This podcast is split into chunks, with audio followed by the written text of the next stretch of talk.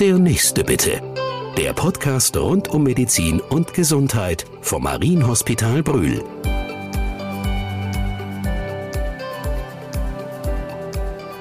Herzlich willkommen im Marienhospital Brühl. Wir sprechen heute mit Gregor Wolfgang Henke, Oberarzt in der Abteilung Orthopädie und Unfallchirurgie im Marienhospital und Experte für Wirbelsäulenchirurgie. Herr Dr. Henke, es ist wirklich ein Kreuz mit dem Kreuz. Wir haben Sie eingeladen, weil es heute um die Wirbelsäule geht. 80 Prozent der Deutschen leiden laut Statistik unter stärkeren Beschwerden. Vielleicht können Sie uns ein bisschen was über die Ursachen sagen. Oder gibt es überhaupt die Ursache? Erstmal herzlich willkommen. Ja, das ist sicherlich ein breites Thema, was uns alle betrifft. Wie Sie schon richtig sagen, werden ja im Grunde im Laufe der, des Lebens alle mal mit dem Rücken zu tun haben. Das hat letztlich etwas in der Entwicklung damit zu tun, dass wir muskuläre Defizite entwickeln. Unser Körper ist dafür gedacht, die unterschiedlichsten Tätigkeiten durchzuführen. Wir nicht nur gehen und sitzen, sondern wir dürfen auch Dinge heben, tragen und das unter verschiedensten Bedingungen. Dafür trainieren wir und da nutzen wir unsere Muskulatur und durch den Gebrauch wird die Muskulatur entwickelt. Alles, was wir nicht mehr entsprechend umsetzen, führt natürlich zu Defiziten. Das kann sein, dass wir grundsätzlich muskelarmer Typ sind und dann leichter Muskeldefizite entwickeln. Es kann aber auch sein, dass wir Muskelungleichgewichte entwickeln durch einseitige Belastungen, die aus dem Arbeitsleben sich entwickeln, also Tätigkeiten zum Beispiel am Fließband oder einseitige Hebe- und Tragebewegungen, die wir einfach monoton wiederholen durchführen und das Gesamtkonzept unserer Muskelgerüsts einfach vernachlässigen. Und Muskulatur ist ein lebenswichtiges Element, weil gesunde Gelenke, eine gesunde Wirbelsäule alleine bewegt sich nicht. Sie braucht einen Motor und das ist unsere Muskulatur. Und da müssen wir auch ein bisschen das Augenmerk drauf werfen. Und dann sind wir auch in der Lage, diese Dinge zu reduzieren. Also es ist häufig, wenn ich das richtig verstanden habe, auch eine Muskelschwäche, eine muskuläre Geschichte. Nicht unbedingt ja. jetzt vielleicht eine chronische Erkrankung, sondern oder sie wird vielleicht zu einer chronischen Erkrankung? Also man erlebt das ja in der Sprechstunde häufig, dass Patienten den Eindruck haben, dass sie sich überlastet haben, falsch belastet haben. Ja, das kommt sicherlich auch zum Tragen. Nur der ursachliche Anteil ist letztlich das muskuläre Defizit, was ich schon vorher entwickelt habe. Und ähm, es gibt so in der neueren Literatur einen Begriff aus dem, äh, kommt so aus der, aus der amerikanischen Schule, der heißt Healthy Worker Effect. Das heißt, ein gesunder Arbeiter, jemand, der sich gut belastet, hat ein gutes muskuläres Gerüst. Denn wenn Fehlbelastung oder Überlastung grundsätzlich ein Problem wären, würden ja diese Menschen, die in den hochbelasteten Berufszweigen tätig sind, in unseren Ambulanzen sich sozusagen stapeln. Aber wir sehen die gar nicht. Die sind eigentlich unterrepräsentiert, weil gut trainiert heißt, ich bin gesund und habe ein gutes Muskelgerüst.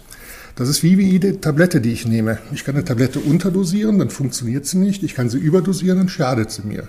Das gleiche ist mit Belastungen. Wenn die gut umgesetzt werden, vernünftig, äh, also sozusagen angewandt werden, baue ich Muskulatur auf, schütze meinen Körper, verbessere meine Funktion und reduziere damit auch solche Überlastungsfehler, die dann zu Rückenbeschwerden führen können. Also ist wichtig, eine gute Balance zu haben. Also das auch. zu gucken, auch individuell ja. zu schauen, welche Sportart, welche Bewegung ist für mich gut. Wenn ich jemand bin, der viel im Büro mhm. sitzt, brauche ich vielleicht eine andere Bewegung als der, ich sage einfach mal, der Handwerker, der jeden Tag im Einsatz ist. Ja, wir sehen das auch ein bisschen in der normalen Anwendung der Sprechstunde. Wenn Sie bei den niedergelassenen Kollegen schauen, die bieten auch häufig an, dass man Muskelfunktionstests macht, wo dann also grundsätzliche Funktionen, vorne beugen, Rückneigen und Drehmomente werden dann verglichen zu jeder Seite links und rechts, nach vorne, hinten. Man sieht dann, wie die einzelnen Muskelgruppen zusammenarbeiten und wo Kraftüberschuss besteht, wo also eine Fehlentwicklung sich eingespielt hat, weil die Fehlentwicklung kann sein, dass Muskulatur fehlt auf der Gegenseite oder ich da zu sehr einseitig trainiert habe. Und diese Fehlkomponenten können dazu führen, dass natürlich auch die Statik sich verändert im Körper. Und äh, dann sieht man halt letztlich auch oder erklärt sich auch, warum manche Menschen eine Fehlneigung entwickeln, ein schräges Gangbild haben. Und da müssen wir dann ansetzen. Mhm. Das ist dann auch sozusagen ein erster guter Schritt. Deswegen kann ich so etwas nur empfehlen, weil wir nur mit einem gut eingestellten muskulären Skelett den Körper optimal nutzen können. Sie sind ja jetzt als Wirbelsäulenchirurg nochmal für die ähm, Fälle, für die, ich sag mal, für die wirklich schweren Fälle, wo vielleicht das alleinige Muskeltraining jetzt nicht mehr reicht. Können Sie uns vielleicht ein paar Beispiele von Patienten nennen, die Sie behandeln? Ja, wir behandeln sicherlich aus der chirurgischen Sicht klassischerweise Unfallpatienten, mhm. die also einen Knochenbruch erleiden, also Wirbelkörperfrakturen zum Beispiel und äh, Schädigungen auch von Bandscheiben und von äh, Arthrosepatienten. Das sind also dann unterschiedliche Altersgruppen. Der Unfallpatient ist in der Regel der Jüngere und die älteren Patienten, das sind meistens die, die mit den Verschleißerkrankungen kommen, die mit einem Bandscheibenvorfall oder mit einer Stenose, also einer Verengung des Spinalkanals kommen, wo dann die Nerven im Spinalkanal nicht genug Platz haben. Das können wir dann auch künstlich erweitern, indem wir das ganz vorsichtig minimalinvasiv unter Mikroskop mit einer Fräse wieder erweitern. Ja, das ist äh, Sie als Chirurg, für Sie ist das so selbstverständlich, aber ich kann mir vorstellen, wenn man jetzt vor so einer notwendigen OP, wichtig ist ja, glaube ich, auch mal, dass man wirklich guckt, ist das notwendig, ist das für den Patienten ja, jetzt, richtig, ne? das ist ja auch so Ihr Motto mhm. in Ihrer Abteilung, die Lebensqualität wiederherzustellen.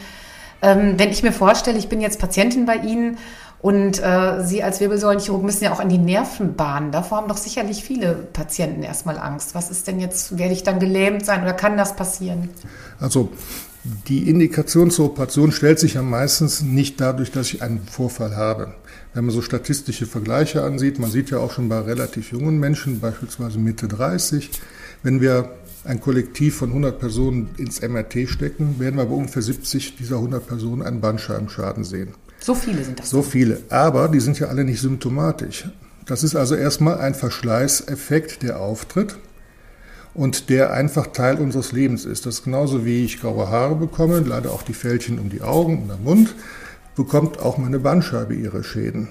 Und wir sind heute in der Lage, aufgrund unserer technischen Entwicklung schon kleinste Veränderungen so genau äh, darstellen zu können, zu detektieren, dass wir auch beispielsweise schon den Wasserverlust bei Kindern messen könnten an der Bandscheibe, was keinen jetzt therapeutischen, genau, keinen mhm. therapeutischen Effekt hat. Aber mhm. das haben wir schon nachgewiesen. Also wir können mehr zeigen, als wir eigentlich wollen.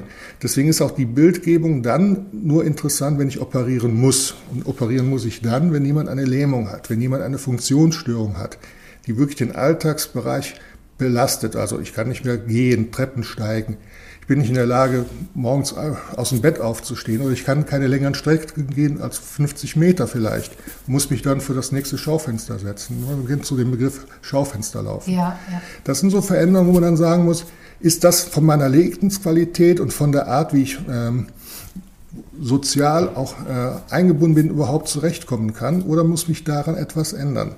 Und dann ist mal die Frage, kann man das noch motorisch aufbauen, also durch Muskeltraining, oder muss ich sagen, das ist eine solche Schädigung, wo ich auch durch das Muskeltraining keinen Effekt mehr erziele, dann bin ich sicherlich beim Wirbelsäulenchirurg heutzutage gut aufgehoben. Das sind heute standardisierte Verfahren, die werden unter dem Mikroskop durchgeführt, beziehungsweise Implantate sind genauestens abgestimmt. Das heißt, wir können also wirklich ganz exakt operieren und sind auch in der Lage, dadurch Verletzungen solcher Nervenstrukturen, wie Sie gerade erwähnt haben, ja, oder, Angst, ne, das zu vermeiden.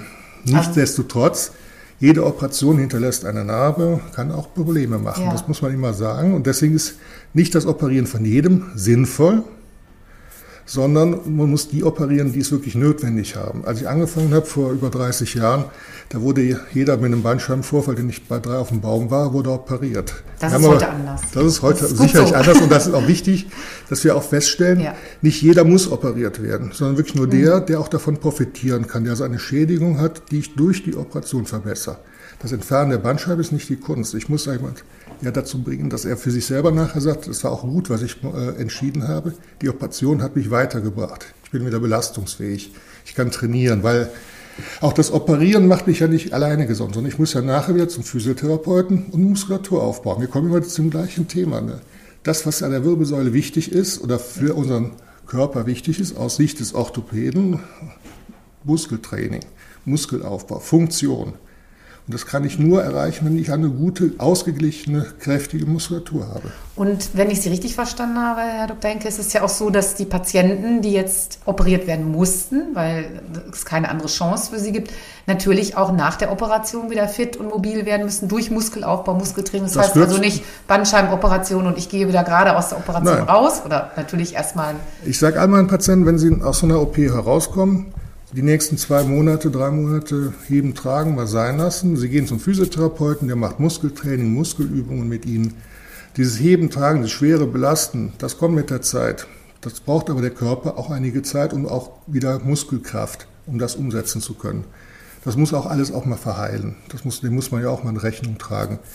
Jede Wunde braucht Zeit. Das weiß ja jeder, der schon mal operiert worden ist. Der Faden aus der Oberfläche von der Haut wird nach ungefähr zwei Wochen gezogen. Nicht früher, weil so lange braucht schon die Haut zum Verheilen.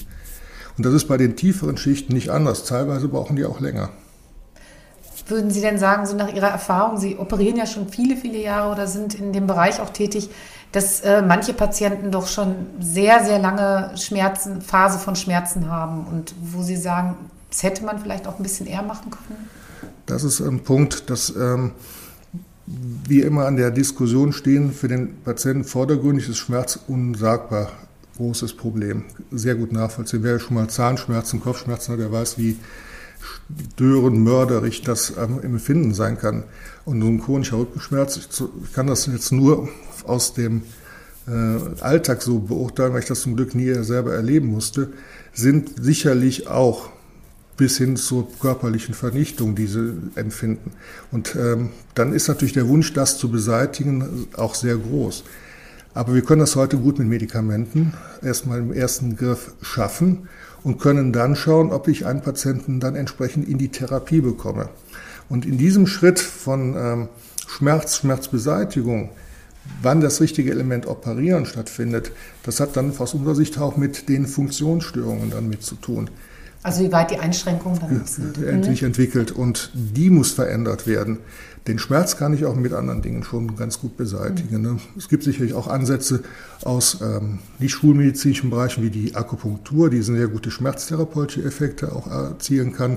Das kann man ja alles mit hineinbringen. Das ist ja für jeden Mensch auch unterschiedlich, wie er an das Thema herangeht. Nicht jeder will operiert werden, nicht jeder will eine Tablette haben. Aber wir haben unterschiedliche äh, Dinge, die wir doch anbieten können. Das finde ich nochmal ganz interessant, Herr Henke, dass Sie uns jetzt auch so einen Einblick gegeben haben, auch als Chirurg. Der Chirurg ne, wird ja immer so ein bisschen damit gleichgesetzt, der operiert gleich und äh, denkt äh, in erster Linie daran, dass Sie nochmal so einen ganzheitlichen Blick eigentlich auf die Dinge werfen und auch sagen, jeder Patient muss wirklich für sich in, äh, in Beratungssituation mit dem äh, entsprechenden Arzt dann auch gucken, in welche Richtung das Ganze geht. Und das fand ich sehr, sehr interessant in diesem Podcast. Und wir könnten sicherlich noch Stunden weitermachen. Gerne. Aber äh, vielleicht auch die Folge 2. Wir haben uns jetzt ein bisschen auf den Bandscheibenvorfall und vielleicht treffen wir uns demnächst zur Skoliose dann wieder. Gerne. Ich bedanke mich ganz herzlich bei Ihnen, Herr Henker. Hat sehr viel Spaß gemacht. Vielen Mit Dank. Ihnen auch, danke.